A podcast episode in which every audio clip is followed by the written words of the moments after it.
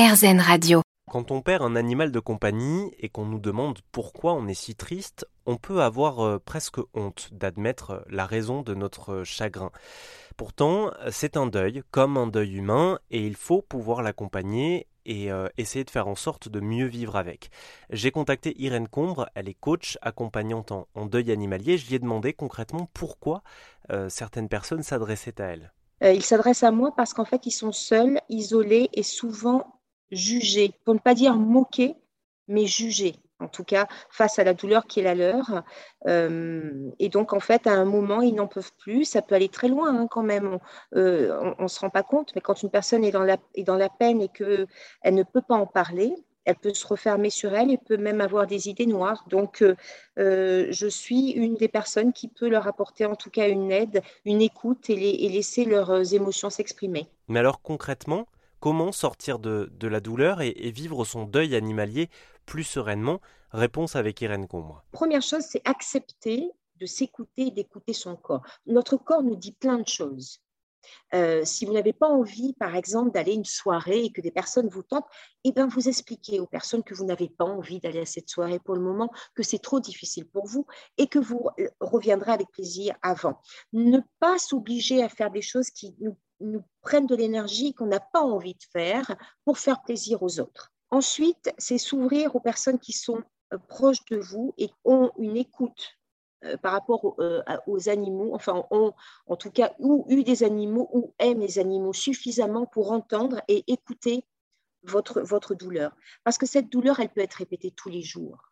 Les mots, ils pourront être répétés tous les jours. Donc, des fois, c'est difficile quand on est un copain et qu'on aime des animaux, mais sans plus, d'entendre encore et encore et encore et encore la douleur. C'est pas grave. Si vous trouvez des personnes qui sont capables de, faire ça, faites-le.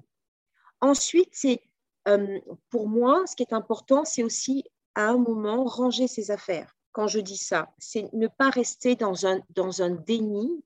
Donc moi, ce que je propose, c'est à ce moment-là de prendre une jolie boîte et de mettre ce que j'appelle la boîte à mémoire, la boîte à souvenirs, et de mettre des, des objets tout autour de nous et se dire oh ça c'est trop émotionnel. Oh je le range je peux peux pas pour le moment. Par contre le panier dans lequel il dormait tiens si je le donnais au refuge où j'ai où j'ai pris mon animal pour faire en sorte que l'omniprésence dans la maison devienne une présence à un endroit spécifique. Pour qu'il ne soit toujours présent là il le sera toujours dans le cœur mais pas partout dans la maison.